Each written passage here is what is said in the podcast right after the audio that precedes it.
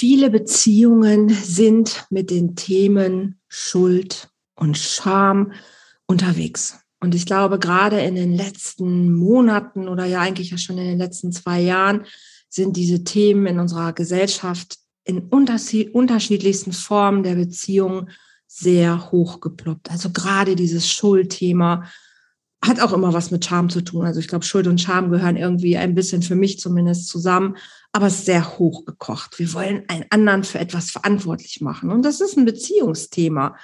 Und warum das so ist und wo das herkommt und ob das gesund ist für unsere Beziehungen, darüber möchte ich heute in diesem Podcast ein bisschen plaudern. Und da habe ich mir jemanden an die Seite geholt, den René Wachsmund. Und René ist wirklich jemand, der sich mit Resilienz auskennt, mit Selbstsicherheit und aber auch mit Lebensfreude. Kommt eigentlich aus der Kriminologie. Und wie das alles zusammenhängt und was er zum Thema Schuld sagen kann, das erfährst du gleich, wenn du dran bleibst. Ich freue mich. Bis gleich.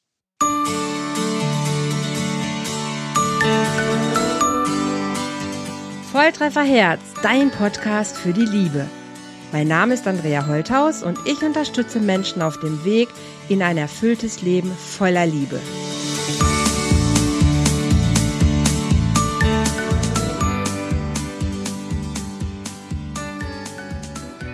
Hallo, ihr Lieben. Herzlich willkommen hier bei einer weiteren Folge im Love Talk von Volltreffer Herz.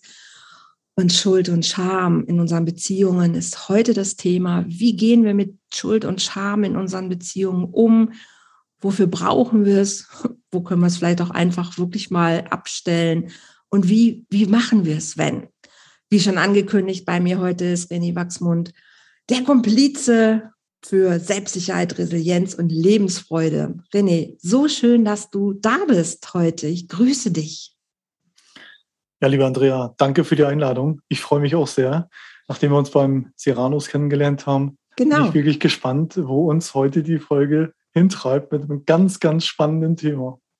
Das stimmt. Um es kurz zu erklären, wir beide haben uns tatsächlich bei einem Live-Talk vor ein paar Wochen bei meinem Freund Serranos Sven von Staden kennengelernt, in seinem Expertentalk und haben uns irgendwie beide so finde finde ich zumindest so so nett verstanden, dass ich gesagt, Mensch, René, wir beide, wir müssen noch mal alleine was machen. Und heute Abend bist du auch noch mit in der in der Love Lounge dabei, wobei wenn ihr den Podcast hört, dann war das ja schon. Aber könnt ihr gerne das YouTube-Video äh, nachschauen, noch mit dem anderen Kollegen, der auch in der in dem Experteninterview bei Siranus war. Und was schön war, wir hatten so eine, so eine Connection sofort, ne? weil ich habe lange Zeit in der Strafverteidigenhilfe gearbeitet, wo natürlich das Thema Schuld ja ein sehr massives Thema ist. Und du kommst, wie ich schon erwähnt habe, ursprünglich aus der Kriminologie. Und wie hast du diese, diese Kurve gekriegt oder warum bist du, oder vielleicht bist du sogar noch das, weiß ich tatsächlich gerade gar nicht, ähm, aber wie bist du zum Trainer geworden für Resilienz und Lebensfreude? Wie ist das passiert? Ja, das ist eine spannende Frage, Andrea, ähm, auf die ich manchmal, glaube ich, selber noch nicht die ganz perfekte Antwort gefunden habe. Ich, okay. ich weiß nur, dass, dass in mir eine Menge Lebensfreude schlummert und wenn man, mhm. so wie ich, fast drei Jahrzehnte, mehr als mhm. zweieinhalb mhm. Jahrzehnte als Kriminalist unterwegs ist, ich habe über 6000 Ermittlungsverfahren bearbeitet. Wahnsinn. Und mit über 10.000 Menschen äh, gesprochen, Kontakt gehabt und auch äh, sie begleitet auf ihren Weg, wohin mhm. er auch immer gegangen ist. Dann bleibt es nicht aus, dass sich auch wie bei vielen Menschen in der Mitte des Lebens mal die ein oder andere Frage stellt. Mhm. Deine Frage war für mich eben, äh, was von dem, was du tust, zahlt wirklich auf deine persönlichen Ziele ein und was von dem, was du tust, ist etwas, was du sein sollst vielleicht. Mhm. Oder was von dem, was du tust, ist das, was repräsentiert, wer du sein willst. Mhm. Und da bleibt es ja nicht aus, das wissen mhm. auch, wenn Andrea Mhm. Dass der Blick dann darauf fällt, Mensch, mit welchem Arbeitsgegenstand hast du hier zu tun? Das ist mhm. immer grundsätzlich mal negativ, auch von der Energie her. Mhm. Also zur Polizei kommt ja niemand freiwillig.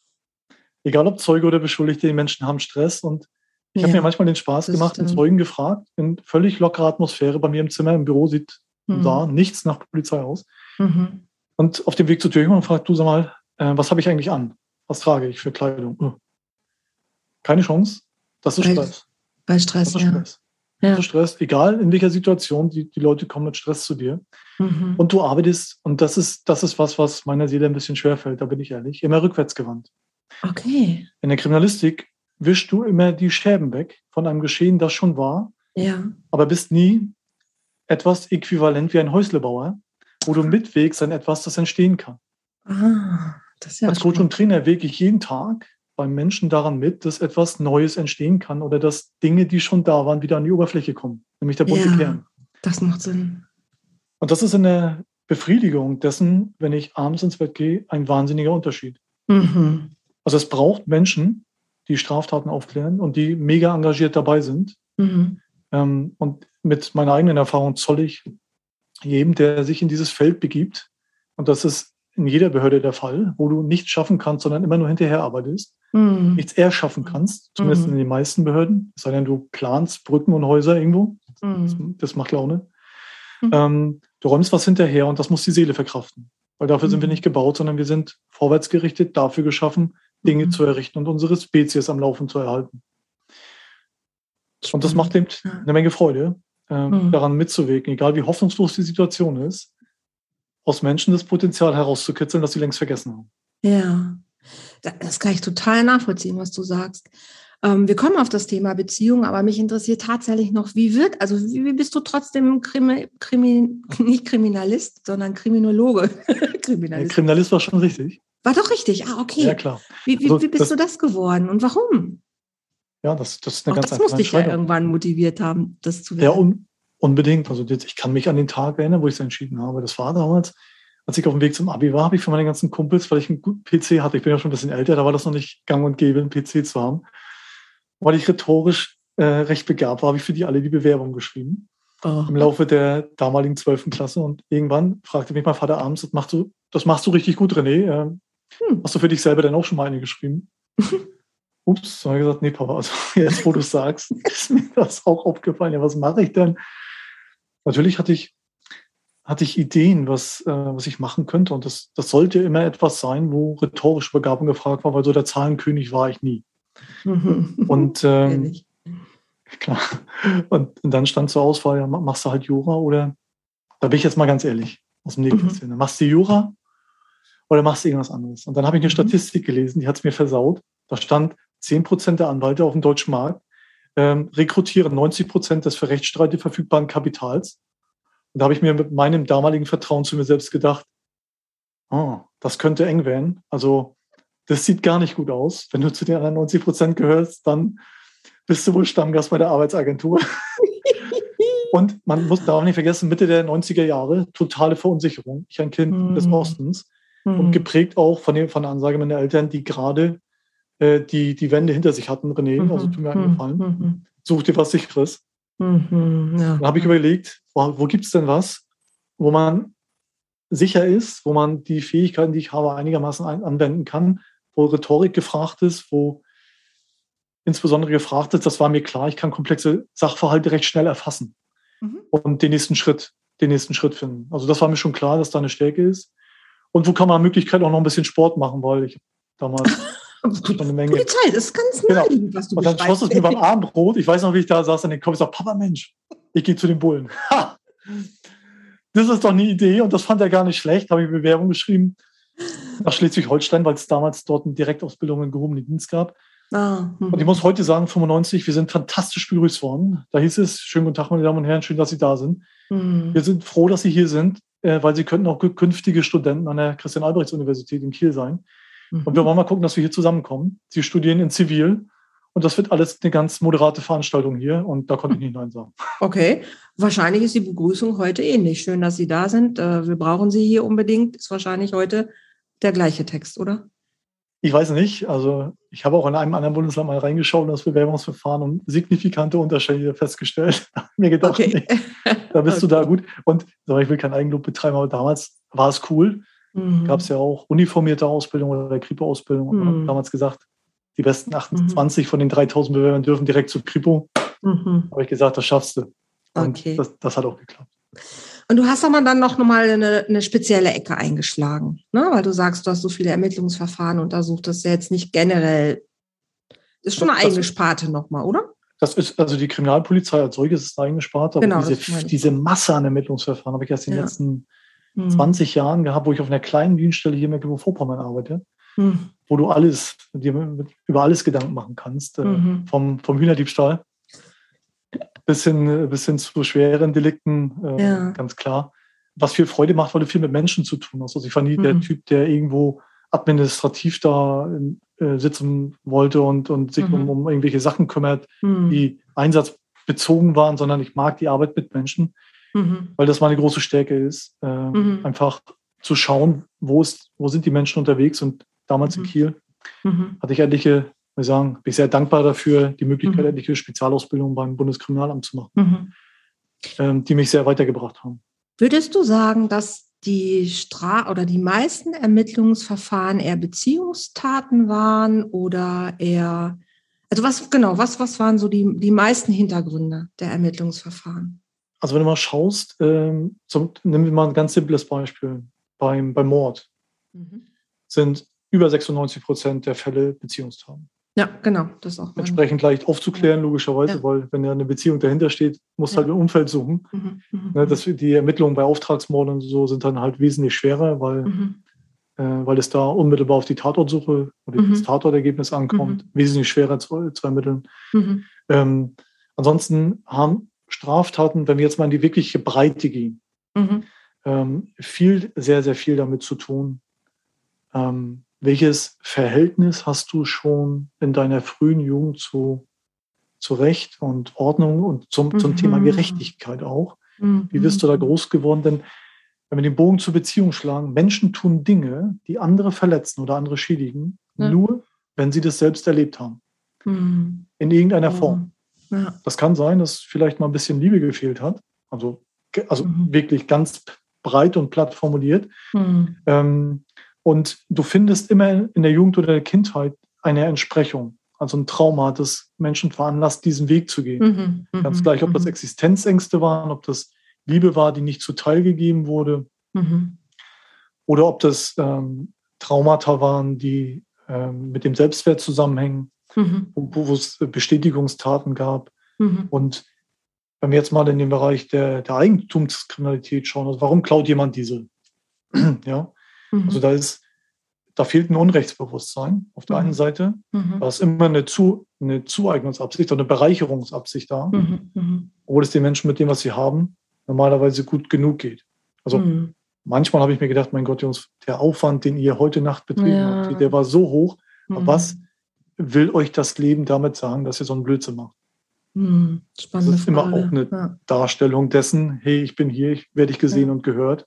Ja. Ähm, aber diese Fragen kommen zu kurz. Ne, Andrea, das Ding mhm. ist, der, der strafprozessuale Weg sieht ja diese Fragestellung zunächst mal in der Aufklärung nicht vor, wenn es um nee. Tatbestandsmäßigkeit, die Rechtswidrigkeit mhm. oder die Schuldfrage geht. Mhm.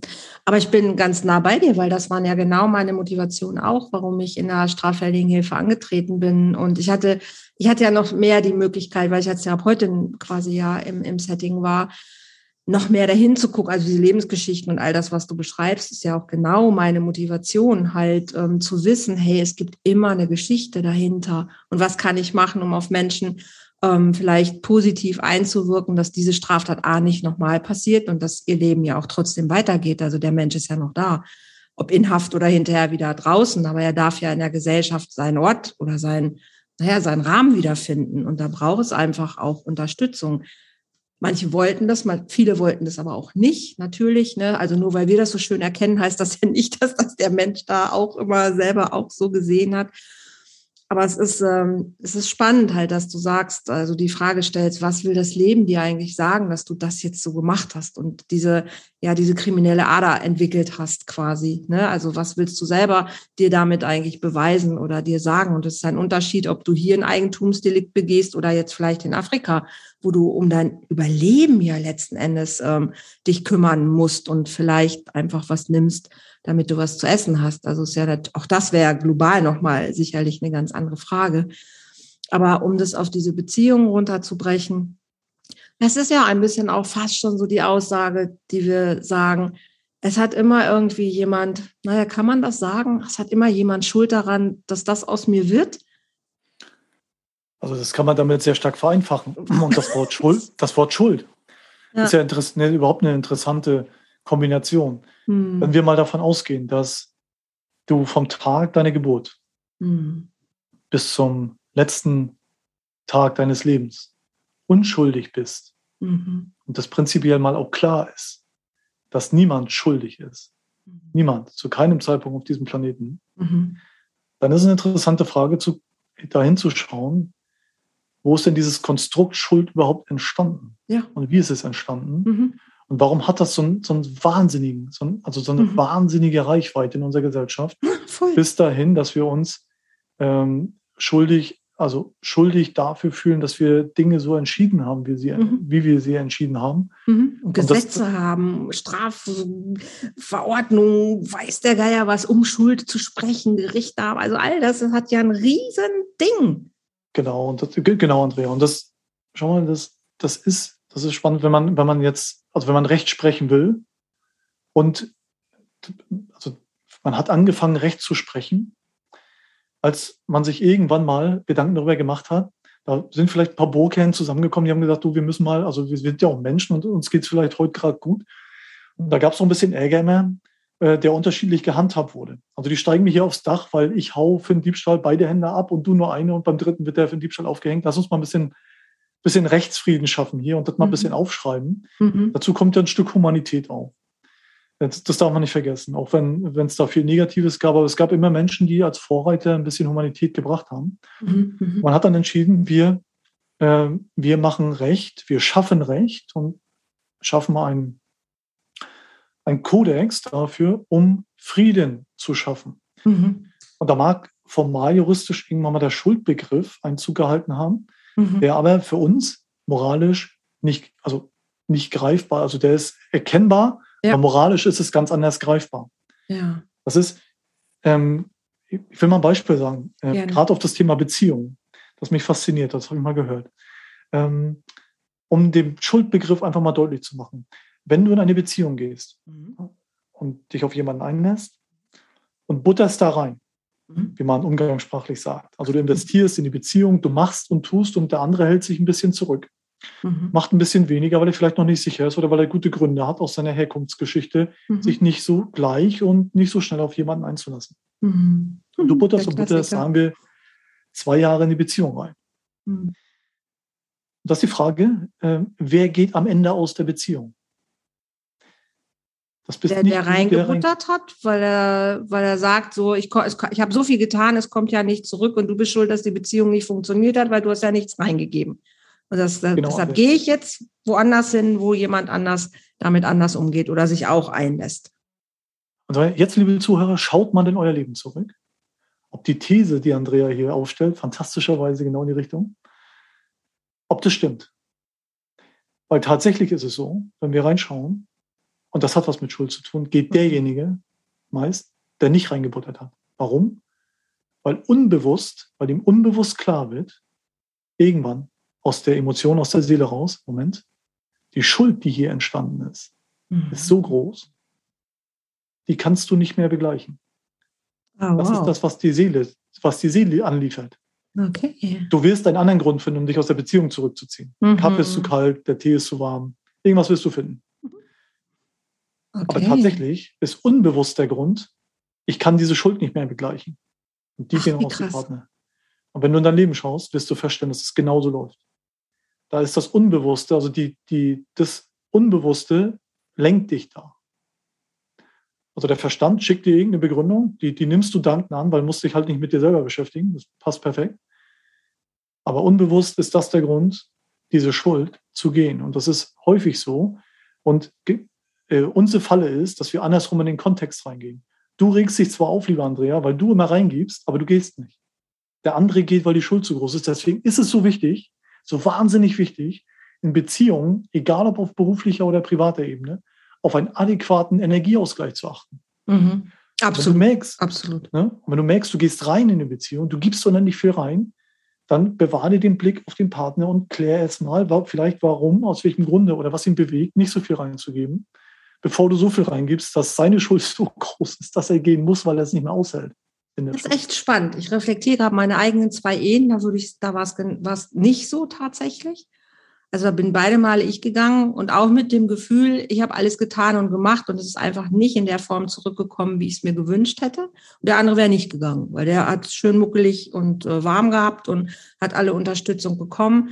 Aber er ist innerlich gegangen. Ich glaube, das wäre, also dann wäre ich total bei dir, weil ich, ich gucke jetzt gerade mal so durch meine, meine ähm, Coachings oder so.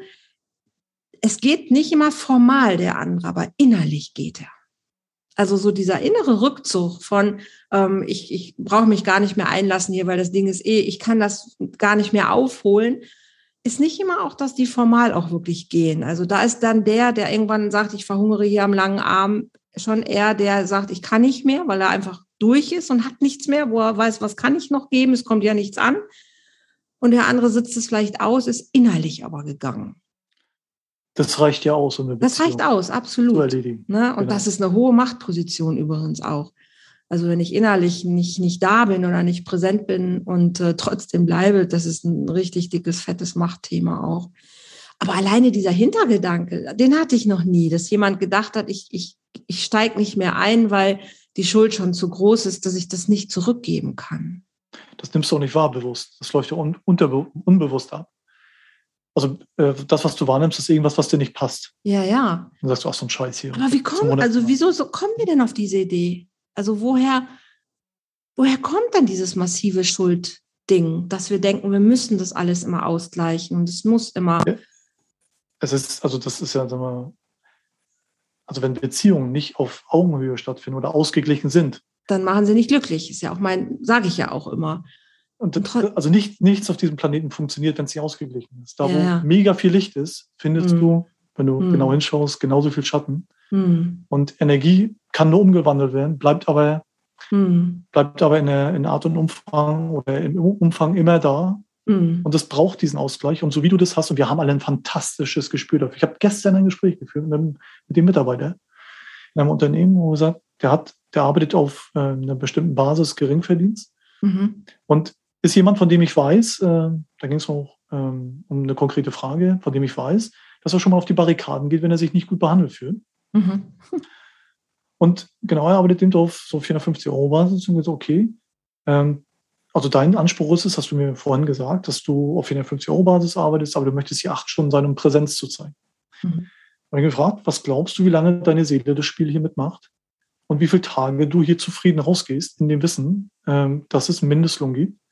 Und wie, wie lange fühlst du dich damit gut? Ja, ich gebe Gas und so. Okay, was sagt dein Leben dazu?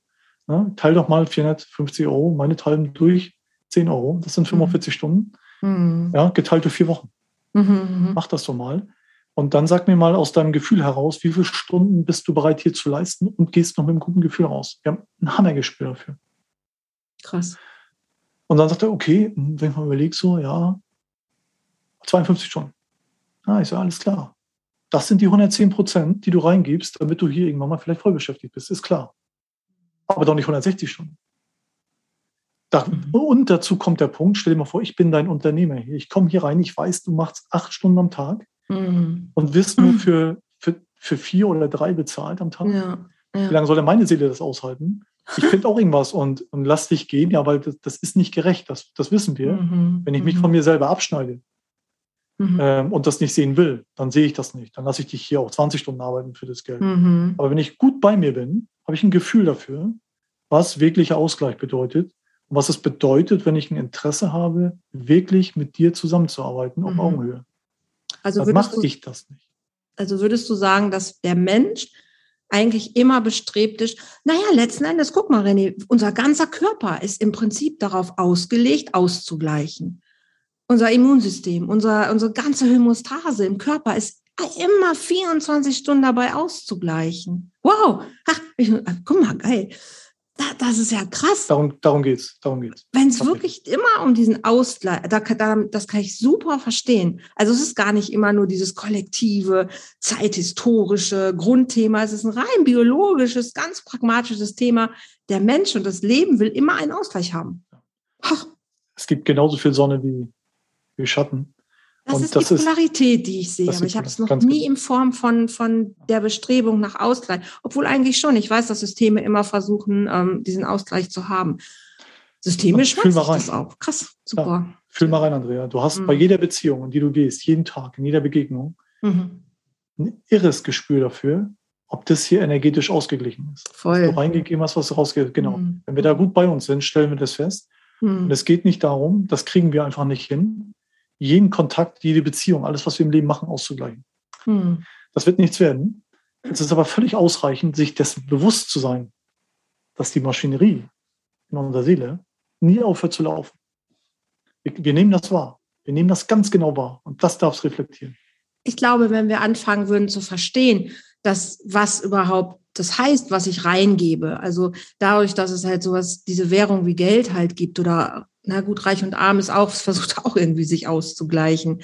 Ähm, scha schaffen wir einfach irgendwie nur noch nicht so gut. Aber grundsätzlich, wenn ich überlege, wenn ich mal wieder wertschätze, eigentlich musst du mir gar nichts geben, weil ich habe ja durch den Moment, wo wir jetzt mal, wir beide verbringen gerade Zeit miteinander und tauschen Gedanken aus und wir beide geben was rein und das ist für mich total wertvoll. Ich gebe dir meine Zeit, du gibst mir deine Zeit. Und alleine das ist ja schon, ist ja schon irre.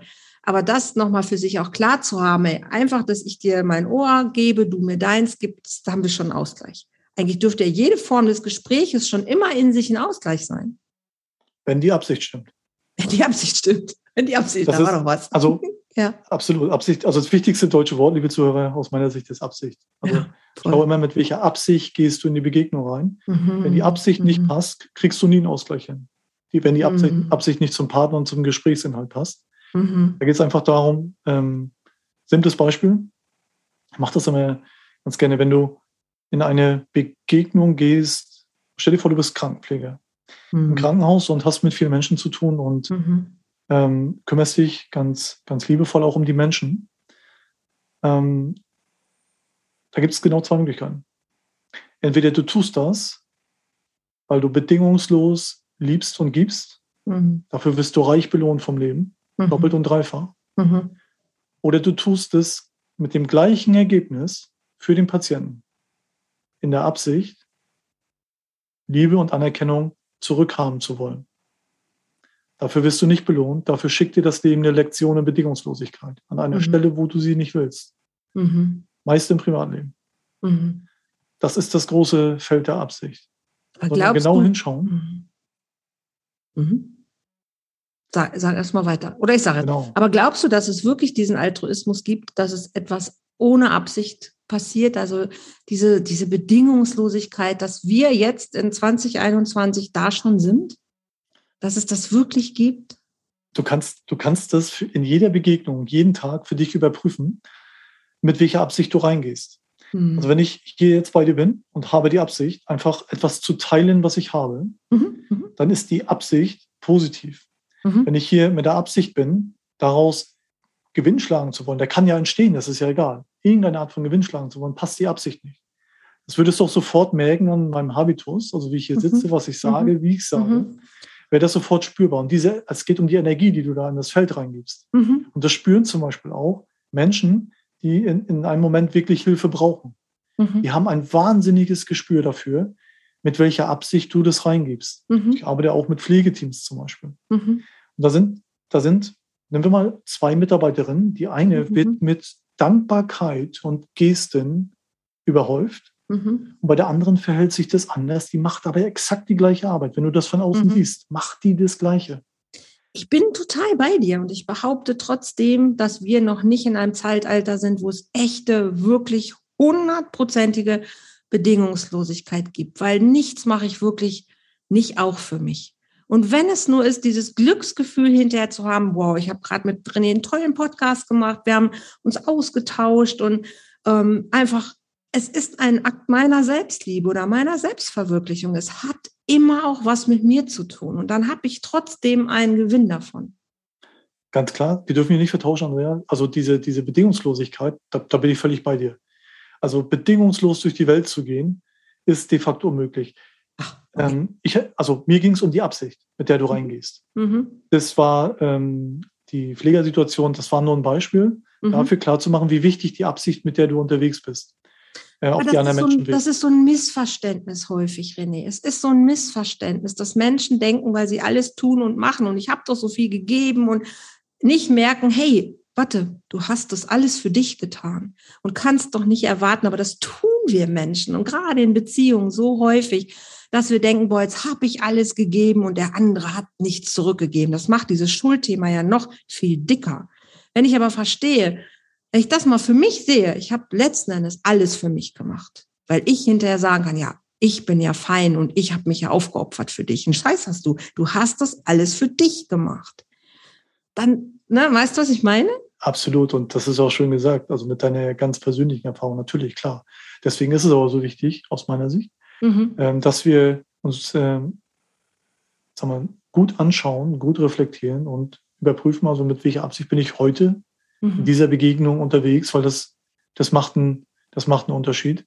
Mhm. Ob du ähm, mit einer, mit einer positiven Absicht, also mit einer Absicht unterwegs bist, die den Raum öffnet mhm. für, für neue Gedanken, für, für das, was für beide gut ist, oder ob mhm. du im Hinterkopf einfach irgendwas hast, was nicht so passig ist mhm. und damit auch eine andere Energie aussendest. Mhm. Ich, ich, bin auch fest davon überzeugt, dass auf diesem Wege Sympathie entsteht.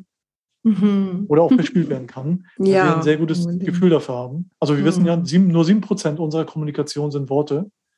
40 Prozent sind das, was du mit deinem Gefühl mhm. rüberbringst. Transportierst, ja, absolut, ja.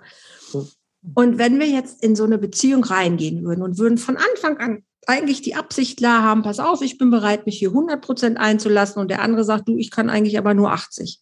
Was mache ich denn mit den anderen 20 Prozent? Ah, Ohne dass ich, ne, also wenn ich, dann weiß ich ja schon, es wird keinen Ausgleich geben können. Also dann kann man sagen, dann wird es schwieriger. Also müssten noch alle Leute, die sich daten, jetzt erstmal klären, mit welcher Absicht gehe ich hier eigentlich rein. Ja, äh, Andrea, das ist der Grund dafür, warum Datingportale in der Langzeitbeziehungsquote so wahnsinnig schlecht abschneiden. Ja, absolut.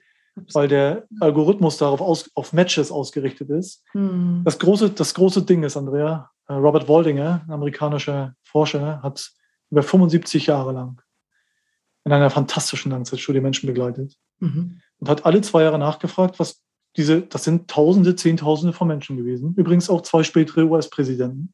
Oh, okay. Ähm, die befragt worden sind. Was glaubt ihr, was, was braucht es, um glücklich, zufrieden und erfüllt leben zu können und um gesund zu bleiben?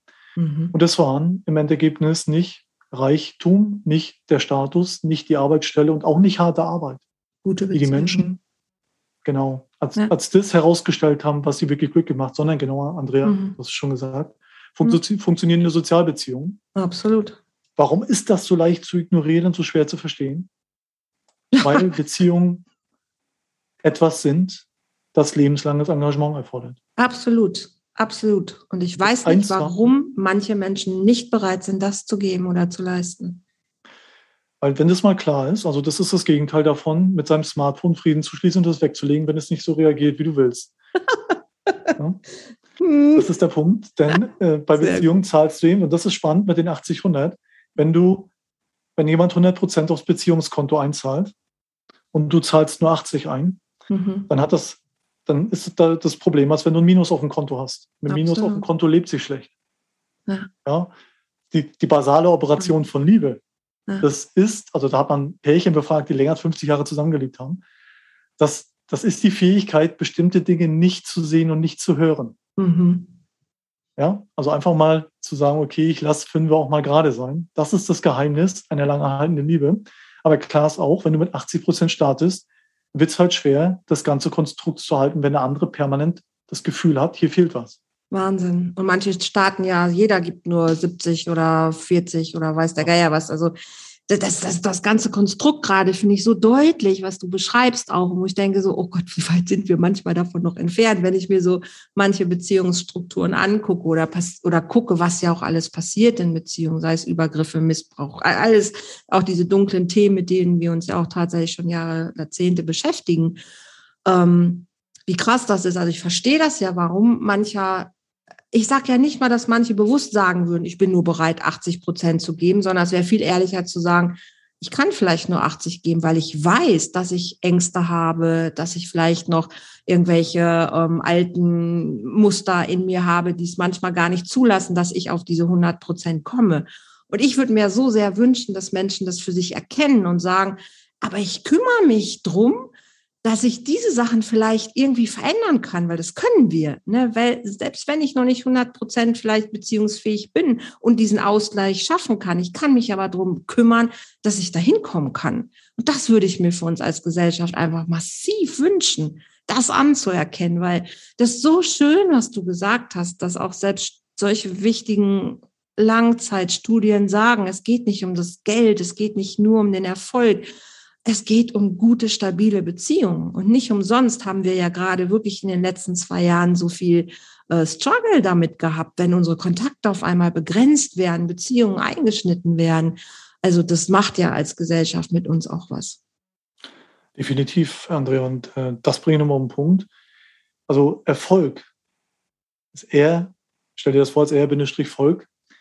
Erfolg folgt auf stabile Beziehungen. Es ist eine ja. Folge stabiler. Beziehungen. Und man, die Leute, die es betroffen hat in dieser Studie, das hat man sich weiter angeschaut. Die haben am Ende des Tages gesagt, auch im hohen Alter, der Reichtum, den ich bekommen habe, hat, den, den habe ich bekommen, weil ich mein Leben lang in Beziehungskonten mhm. eingezahlt oder auf Beziehungskonten eingezahlt habe. Ja. Das war in dieses, jedem erklärbaren ja. Fall eine ja. Folge davon, wie ich mit anderen Menschen umgehe. Ja. Weil die meisten haben gesagt, ich bin nicht durch Zufall vermögend geworden. Das waren mhm. übrigens auch die, die am vermögendsten waren, die ähm, am überzeugendsten darlegen, dargelegt haben, ähm, ja, ich bin gesund, weil ich gute Beziehungen habe. Ja, und ich absolut. bin auch deswegen ähm, vermögend geworden. Und da ging es tatsächlich darum, über einen unendlich langen Zeitraum ähm, seine positive Grundhaltung zu Menschen aufrechtzuerhalten. Mhm. Und das ist eine Fähigkeit, äh, die, die wir, ja, die ein bisschen zu kurz kommen in einer Gesellschaft, wie wir es sind in der westlichen Kultur, wo es mhm. allenfalls um Konsum geht mhm. und um, um Dinge, um ganz kurze, sag mal, Beziehungsquickies. Ja, das, also, ja, das, wir haben das Beispiel, schau mal, wie viele Menschen ertragen den Vollidioten im Büro neben sich 30 Jahre und wenn sie nach Hause kommen, ja, laden sie in Mist ab und verschleißen derweil fünf Beziehungen zu Hause. Ja. Ja, fang doch mal mit dem Idioten im Büro an. Sag ihm, ähm, welche Befindlichkeiten du hast oder welche Wünsche mhm. und Bedürfnisse. Mhm. Oder wechsel das, das Büro, wenn es gar nicht Oder wechsel das Büro. Ja. ja, genau. Und dieser ganze Individualismus-Wahnsinn, in den wir uns ja selber manövriert haben, diese ganzen Single-Geschichten. Ich sage nicht, dass man einen Mann oder eine Frau braucht, um glücklich zu sein. Ich höre sich schon alle wieder reden draußen. Ich sage aber doch, aber wir brauchen ein Konstrukt von Beziehung. Ob Mann, Mann, Frau, Frau, das ist dabei völlig wurscht. Darum geht's nicht. Aber wir brauchen feste Beziehungskontexte, in denen wir uns erkennen, in denen wir uns spiegeln, in denen wir uns entwickeln, fordern unterstützen, in denen wir einfach Glückseligkeit erleben. Das ist so. Und in einer Liebesbeziehung ist es nochmal was anderes als nur in einer reinen Freundschaftsbeziehung, wo eine Verbindlichkeit ist, bin ich anders unterwegs mit den Themen. Ansonsten kaschiere ich sie, lasse sie weg oder wie auch immer und habe so dieses Schnulli-Bulli, quickige Dönsel, was wir einfach häufig und viel hier haben. Unverbindlichkeit, das neue Modewort schlechthin. Das macht uns aber nicht glücklich. Das ist also ein gutes Stichwort. Zwei Sachen dazu. Man hat das unter, auch das hat man untersucht. Also ich bin ein Freund solcher Studien. Ich wollte gerade sagen, also gibt es irgendeine Studie, die du nicht kennst? Das, das, das sind, äh, da habe ich viel von meinem Mentor äh, gelernt auch, äh, der, der Sachen einfach auch auf den Punkt gebracht hat. Mhm. Es gibt, für Glück gibt es zwei basale Operationen. Man hat sich die ärmsten Menschen auf der Welt angeschaut. Mhm. Man hat sich die reichsten Menschen auf diesem Planeten angeschaut, Milliardäre, mhm. ähm, von denen beide Gruppen gesagt haben, wir sind glücklich. Mhm. Dann hat man sich angeschaut, wo sind die Schnittmengen zwischen mhm. diesen beiden Gruppen, den Ärmsten und den Reichsten. Mhm. Da gibt es genau zwei Dinge. Das eine sind stabile soziale Beziehungen. Man nennt mhm. das auch Freundschaften. Mhm. Und das zweite ist, tu Gutes für andere. Ah ja, ja, ja, genau, absolut. Das sind, ja. die, das sind die beiden Punkte, die wirklich glücklich machen. Mhm, und das ist etwas, das ist ganz simpel. Das sind genau zwei Punkte. Wenn du die kennst, kannst du eigentlich nicht mehr unglücklich werden, wenn du dich dran hältst. da sind wir auch wieder dabei. Wahnsinnig viele Menschen möchten gern glücklich werden, mhm. aber genauso wahnsinnig viele Menschen möchten nichts dafür tun. Finde den Fehler. Das ist, das ist, das ist das Problem, weil da musst, da darfst du dich, da darfst du dich bewegen, da darfst du dich ein bisschen strecken ja. auch im Leben mhm. und darfst einfach nicht locker lassen, mhm. an dir zu arbeiten. Ja, ähm, und das ist auch das, was du sagst. Also, mhm. was du dir wünschst, äh, wünsche ich mir auch. Und das heißt einfach ganz simpel Selbstreflexion. Oder die mhm. Fähigkeit, das anzuschauen, was wir den ganzen Tag machen, mhm. wo wir äh, diese paar bewussten Entscheidungen, die wir treffen, mhm. ein mhm. bisschen vermehren und uns darüber klar werden, mhm. wie geht es mhm. dem anderen mit dem, was ich sage und tue eigentlich wirklich. Oh ja, das ist ja, das ist ja schon eine Form von Empathie, was du beschreibst. Also du erwartest aber auch wirklich viel. Lass uns noch mal den Bogen spannen zu Scham. Ich habe ja so Scham und Schuld ein bisschen zusammengestellt und ähm, würde gerne diesen Schambegriff noch mal mit reinnehmen wollen, weil ich einfach viele, viele Menschen erlebt habe, die sich für alles Mögliche ja schämen. Und auch das, was du vorhin gesagt hast, jemand, der innerlich oder der, der, der ist, der geht, weil er weiß, ich kann diese Schuld gar nicht mehr irgendwie begleichen aber der schämt sich ja häufig auch dafür, weil er weiß, er hat einem anderen Menschen wehgetan oder es ist dazu gekommen, dass ein anderer Mensch verletzt wurde. Und so viele Menschen tragen Scham auch in sich für alles Mögliche. Und ich glaube, das ist sehr gekoppelt an ein Schuldthema. Es gibt so eine, ja, manchmal schämt man sich schon Deutscher zu sein, ähm, manchmal schämt man sich, wofür wir uns alles schämen, ist sowieso unfassbar. Aber wie, wie, wie, wie ist dir das Thema Scham begegnet bisher in deinem Leben? Das ist etwas, ich sehe das auch in einem relativ engen Zusammenhang mit dem Schuldthema. Scham gilt, glaube ich, grundsätzlich als, als angeboren. Mhm. Eine gesunde Scham, mhm. glaube ich, steht mhm. einem auch gut zu Gesicht. Ja, ne, stimmt. Wenn es dann schwierig wird, behindert es dich an irgendeiner Stelle. Mhm. Also wenn, wenn deine Scham zu groß ist und ich glaube, da macht es Sinn auch zu schauen, welcher Anteil der Scham in dir ist erlernt. Mhm. Und zwar in, den, in der Prägungsphase zwischen ja. 0 und 3 insbesondere mhm. und vielleicht dann noch mal bis 0 und 6. Mhm. Ähm, wo kommt es her? Wo hat es seine Ursache? In welchem mhm. Trauma liegt es? Das, ja. das, können wir uns als Coaches anschauen. Mhm. Und ähm, da, da wird es darum gehen, am Ende die, die Ursache einmal zu beleuchten. Ich glaube, das kann man ganz gut auflösen und dann mhm. von dem Auslöser im Alltag als Reizreaktionsmechanismus zu entkoppeln, damit dir klar mhm. wird, Moment, mhm. Äh, da gibt es was, das hat mich diese Scham erleben lassen. Da gibt es einen Auslöser dafür. Mhm. Den brauche ich aber im Erwachsenenalter mhm. so nicht mehr erleben, weil ich andere Handlungsoptionen habe. Aber du gehst schon so schön selbstverständlich ja davon aus, dass es einen Trauma-Hintergrund hat. Und ähm, das muss ja gar nicht immer das dicke Ding sein. Ne? Es reicht auch, wenn deine Eltern dir immer auf die Finger gehauen haben, weil du vielleicht schlecht oder zu laut gelacht hast oder irgendwas gemacht hast. Also einfach kleine Handlungen, die immer wieder aber gekommen sind, die dich einfach mit diesen, ja, dass du dich schämst oder immer noch die Hände vor den Mund hältst. Ne? So, man schämt sich irgendwie, weil die Zähne damals vielleicht nicht schön genug waren oder weiß der Geier was. Es gibt eine natürliche Scham, bin ich ganz bei dir. Und es gibt aber auch eine unnatürliche Scham, die dich einfach so ähm, behindert, Dinge zu tun und gerade in Beziehungen. Ne, für diese 20 Prozent, die ich vielleicht nicht reinbringen kann, nicht weil ich es nicht will, sondern weil ich es nicht kann, da gibt es immer was, wofür ich mich schäme, weil ich denke, ich bin nicht gut genug oder ja. ich bin zu viel oder zu wenig oder zu dies oder zu das. Also etwas, wofür ich mich schäme. Gerade auch bei, ja, was wir auch machen, sichtbar zu werden. Jetzt, oh, was denken die Leute? Was sagen die wieder? Ja, jetzt habe ich zu laut gelacht oder ich habe die und die Frage gestellt. Also irgendwann muss man mit dem Thema sich beschäftigen ne, und sagen so, nee, ich schäme mich für gar nichts mehr. Also ich kenne so diesen Klassiker, Jetzt bin ich eine sehr gewichtige Frau. Ich setze mich auf irgendeine kleine, auf so einen kleinen Hocker und der bricht zusammen. Das ist so, oder Gartenbank und die fällt dann an der anderen Seite runter. Kennt vielleicht der eine oder andere von euch. Es gibt so Punkte im Leben, wenn du solche Sachen erlebst, dann kann, dann ist irgendwann das, das Thema Scham auch durch. dann sagst du, weißt, es ist sowieso jetzt egal. Es ist jetzt eh, eh egal. Aber es gibt so, hm? Ja, klar. Äh, sorry, Andrea, da wollte ich dich unterbrechen. Es gibt natürlich eine ganz schlimme Scham, ne, wenn ich Übergriffe erlebt habe oder sonstige Sachen. Also ganz, gerade je intimer diese Scham besetzt ist oder je intimer sie stattgefunden hat, umso schwieriger ist das Thema. Wenn wir jetzt bei, bei, um nochmal auch auf deine, deine ähm, kriminalistische Karriere zurückzugehen, wenn ich jemanden umgebracht habe, wie lebe ich mit Schuld und Scham weiter? Ne? Also wie tief kann ich in dieses Thema überhaupt eintauchen, um trotzdem lebensfähig zu sein und auch um wieder lachen zu dürfen? Also wir haben uns ja eh mit diesen Themen schon beschäftigt. Und was, was können Menschen machen, um aus dieser ja, Schuld, Scham, Ecke rauszukommen?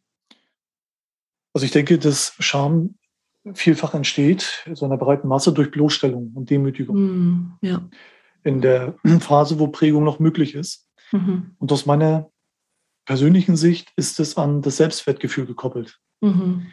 Und das, was du erzählst, unterm Strich ist mir egal, wenn ich mit der Bank zusammenbreche. Wenn du da aufstehst und sagst, sorry, ich kaufe dir eine neue. Äh, nützt es? ja, dann, dann zeigt es, dann zeigt es, äh, dass dein Selbstwertgefühl intakt ist, weil kann halt passieren. Wenn du dich liebst, so wie du bist, und das nimmst, so wie es kommt, dann macht dir das nichts. Dann kann ich das auch nicht aus der Bahn werfen. Wenn du aber ein Selbstwertgefühl hast, das nicht so sehr trägt und überall da, mhm. wo es in der, in der frühen Kindheit äh, Unberechenbarkeit gab, Gewalt gab, Druck gab, mhm. ist ein gering ausgeprägtes Selbstwertgefühl zu Hause.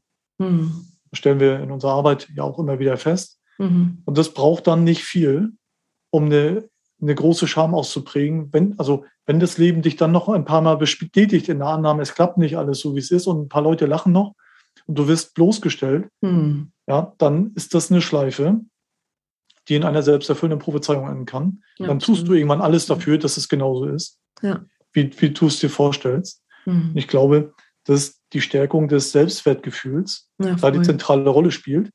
Und das hat was mit Verantwortung zu tun. Also da hast du genau zwei Wege, wenn es nicht pathologisch ist.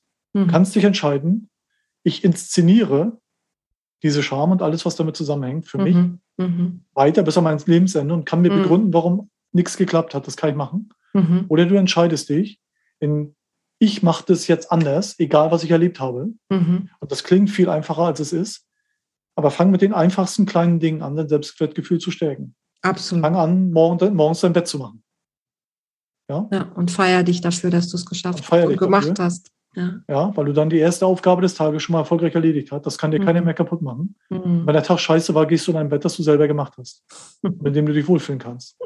Da weißt du definitiv, du startest den Tag gut und beendest ihn auch gut mit etwas, das du erledigt hast. Mhm. Und das hört sich lächerlich an. Ähm, aber all diese Kleinigkeiten schaffen mhm. das, dein, dein Gehirn, dein, dein Empfinden und das limbische System, mhm. Aus dem diese Negativveränderungen kommen, ja. ähm, irgendwann so zu verschalten, dass mhm. du dir ganz langsam über dieses, ähm, über diese Verantwortung, die du für dein Leben übernimmst, mhm. kleine Erfolgserlebnisse schaffst, die dich souveräner werden lassen. Wenn du souveräner wirst, dann steckst du auch Rückschläge besser weg und bist dir deiner Qualität als Mensch bewusst. Mhm. Denn wir kommen alle mit 100% Selbstbewusstsein auf die Welt. Das stimmt. Alles, andere, alles was danach kommt, ist abtrainieren, aberziehen Absolut. oder sonst was von deinem Selbstbewusstsein. Also, was ich damit sagen will, ist, lieber Zuhörer, du hast es. Du hast 100% Selbstbewusstsein in dir. Das ist da. Das ist nur unter ein paar grauen Betonschichten mhm. versteckt gerade. Und es lohnt sich danach zu suchen, mhm. weil damit kannst du deinen Glauben und deine Hoffnung an das, was du an Träumen und Zielen hast, wieder auferleben lassen, wenn du nicht sowieso schon auf einem guten Weg bist. So schön, so schön. Absolut, bin da so bei dir. Und wir werden mit allem ausgestattet, mit selbst, also mit der Fähigkeit, uns selbst zu lieben, mit der Beziehungsfähigkeit, also mit der Fähigkeit, Beziehungen einzugehen. Wir werden mit all diesen Sachen geboren. Und ich würde mich so freuen, wenn wir lernen, dass wir diese Sachen auch nicht in der Prägephase uns abtrainieren, Ne? Also sei es im Bildungssystem, sei es im Erziehungssystem, dass wir uns einfach komplett anders ausrichten, um genau diese, diese Fähigkeiten zu stärken, zu erhalten, zu fördern. Also wo kämen wir dahin, wenn wir diese Fähigkeiten anstatt abzutrainieren, weiter fördern und wirklich implementieren würden in ein, in ein Bildungssystem, in ein Arbeitssystem? Also das wäre das wäre der Crescher schlechthin. Ich hoffe ja, dass das eins der Dinge ist, ähm, wo wir langfristig aber hinkommen. Und vielleicht brauchst noch ein Pandemiechen. Ich habe keine Ahnung, aber irgendwas muss ja passieren, dass, dass die Systeme merken, so funktioniert's nicht. Also so können wir in der Form vielleicht nicht weitermachen. Vielleicht ist es auch schon zu spät. Ich habe keine Ahnung. Ich habe noch die Hoffnung, dass wir Menschen lernen und in der Lage sind, uns da ein bisschen umzusortieren. Ich habe zwischendurch immer die Frage, René, jetzt kenne ich auch viele Polizisten, ne, durch diese 20 Jahre ähm, straffälligen Arbeit habe ich doch so den einen oder anderen Kripo-Beamten auch kennengelernt. Bist du nicht ein bisschen besonders an deinem Arbeitsplatz? Ja, also oder? da muss ich jetzt vorsichtig sein. Also mein Mindset weicht schon sehr, sehr stark von dem der Kollegen ab. Also du kennst das sicherlich, Andrea, wenn ich habe ich hab das heute irgendwo schon mal erzählt, wenn Durchsuchungen waren, die haben sich immer gefreut, wenn sie einen Haufen Drogen gefunden haben. Ich war zu Tode betrübt, weil ich gedacht habe, verdammte Scheiße, was musste passieren, damit der diesen Weg geht und damit direkt hinter der Tür in der Garage drei Kilo Hasche stehen, wie zuletzt irgendwo, wo ich sage, verdammt, äh, was ist los mit dir, Junge? Ne? Also machst den Bull noch nicht so einfach. Mhm. Sorry. Was, ne, was ist schiefgelaufen? Und ja. da kriegst du eine Antwort.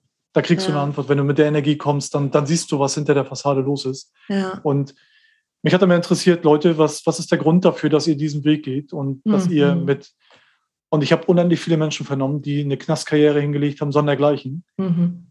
Die waren auf Fragen, die das Priming angeht, die Unbewusstes angeht, die unbewusste Dinge angeht und die emotionale Intelligenz betrafen. Mhm. Wesentlich, wesentlich besser als 90 Prozent der Menschen, mhm. die ich in Coachings kennengelernt habe.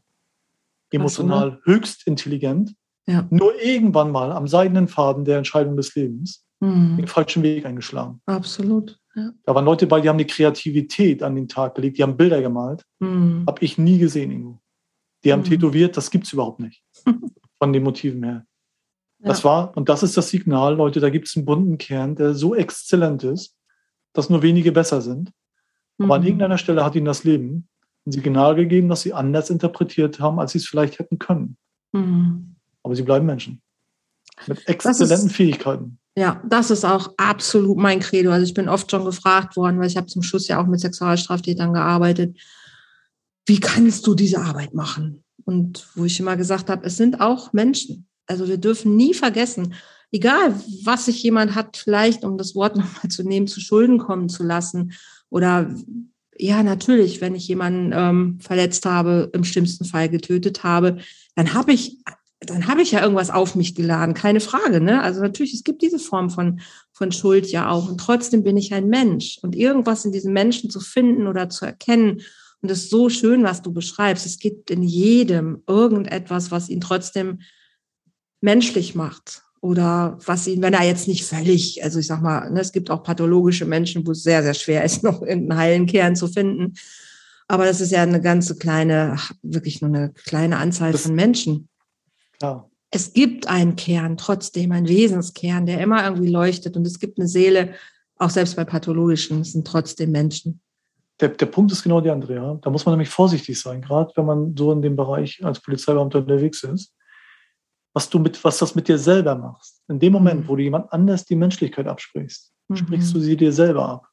Und das ist das Problem. Und wenn du so mit der Mindset unterwegs bist, dann nimmst du das mit und mit genau dieser Vorbildhaltung oder Nicht-Vorbildhaltung arbeitest du zu Hause oder mit anderen Menschen.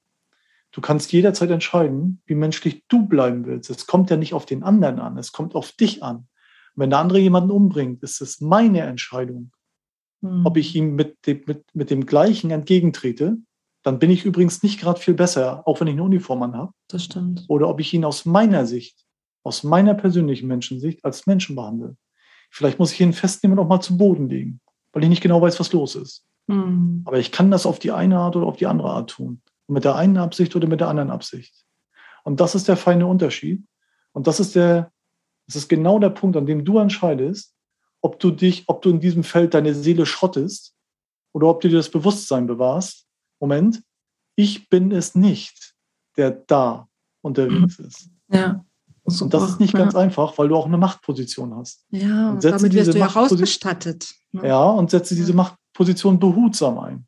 Sehr behutsam. Das ist, das war, das habe ich oft zu meinen Kollegen gesagt. Einige haben es verstanden, andere nicht. Ist auch okay so. Die gehen ihren Weg dann. Mhm. Ja, weil es ist, es geht immer darum, du entscheidest mit dem, was du tust, darüber, was du für ein Mensch selber bist, nicht mhm. was er für ein Mensch wird. Du wirst ihn nicht ändern. Hm. Schwarze, schwarze Schafe gibt es in jeder Berufsbranche. Ne? Bei euch genauso wie in jedem anderen Beruf auch. Viele Lehrer ähm, sind auch nur Lehrer geworden, um Zugang zu Minderjährigen zu haben. Ist in jedem Beruf. Es, er, es gibt keinen Beruf, wo es nicht Menschen gibt, die ihre Neigungen auch da mit einbringen und den Beruf genau deshalb ergriffen haben. Gibt es auch bei der Polizei. Wenn ihr natürlich in den Medien seid, ist das natürlich immer ein ganz anderes Spektakel. Also wenn die Polizei wieder irgendwelche, was weiß ich, Banden hochgenommen hat von, wie wir es jetzt ein paar Mal hatten, irgendwie, wo Kollegen rechtsradikales äh, Gedankengut geteilt oder wie auch immer haben, egal. Das erwartet man natürlich von Polizei nicht, von Lehrern auch nicht. Das erwartet man von niemandem. Machst du eigentlich Trainings für deine Kollegen?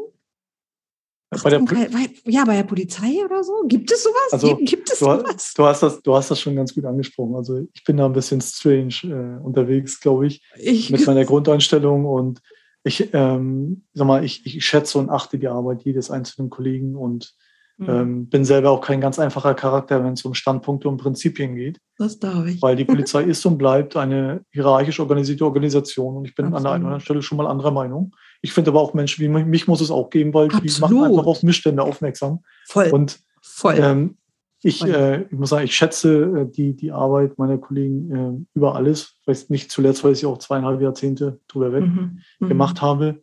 Ähm, ich, ich bin aber auch ganz ehrlich, ich fühle mich mit meiner Zielgruppe, den Unternehmen im Mittelstand, mhm. sehr, sehr wohl.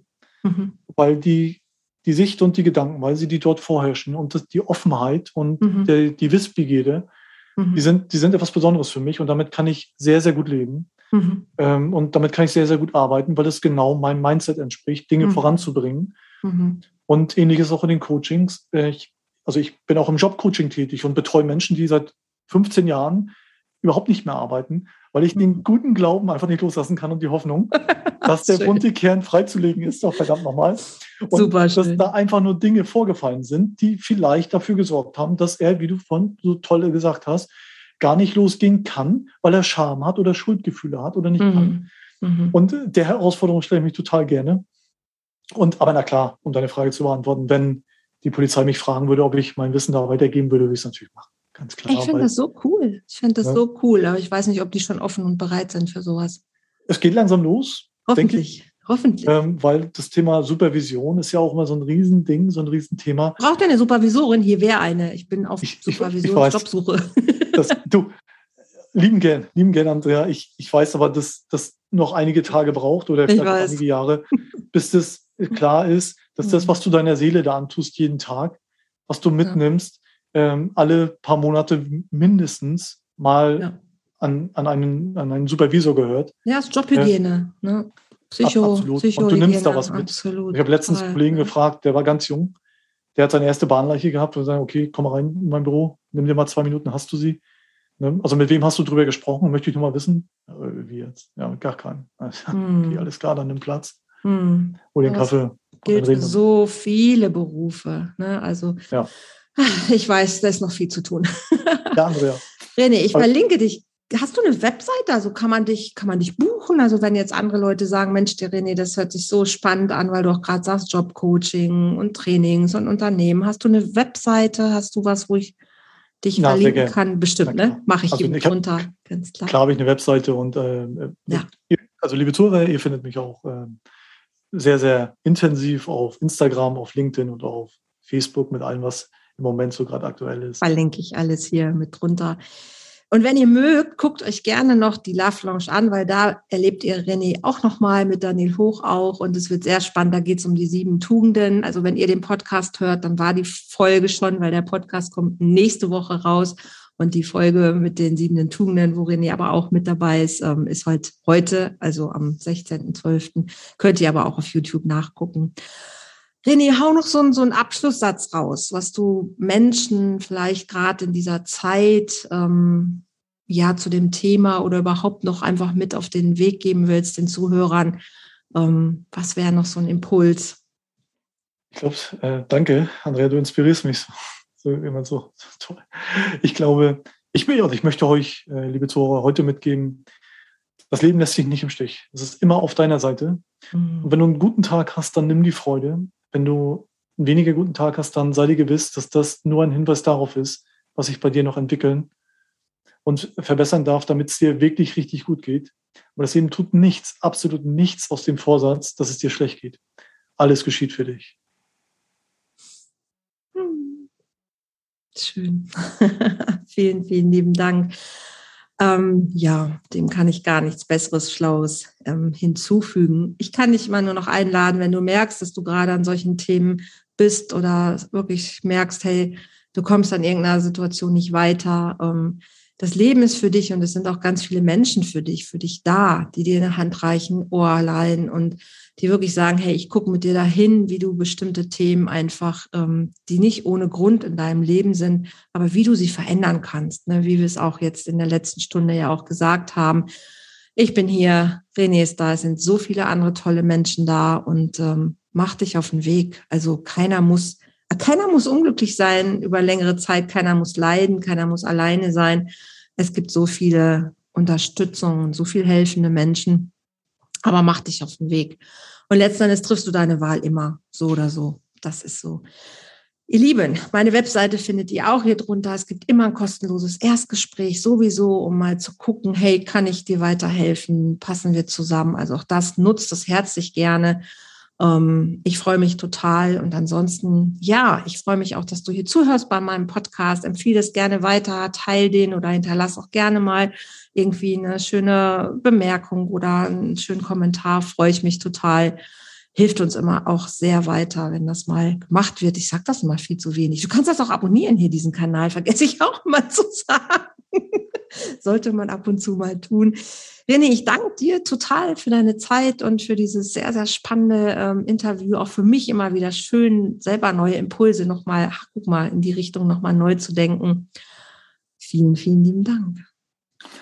Ja, danke, liebe Andrea und liebe Zuhörer. Ich kann Andrea da nur wärmstens empfehlen, wenn es um das Thema Beziehung geht. Das ist eine tolle Kollegin, die hier mit dem Podcast und mit all dem, was sie tut, einen wundervollen Raum dafür öffnet, einmal darüber nachzudenken, wo jeder einzelne von uns, wenn es um Beziehungen geht, unterwegs ist. Und dafür, Andrea, sage ich dir ein ganz, ganz großes Dankeschön. Das ist Pionierarbeit, die vielen Menschen es ermöglicht, ein Stück glücklicher zu werden, als sie es bisher waren. Dankeschön. Dankeschön.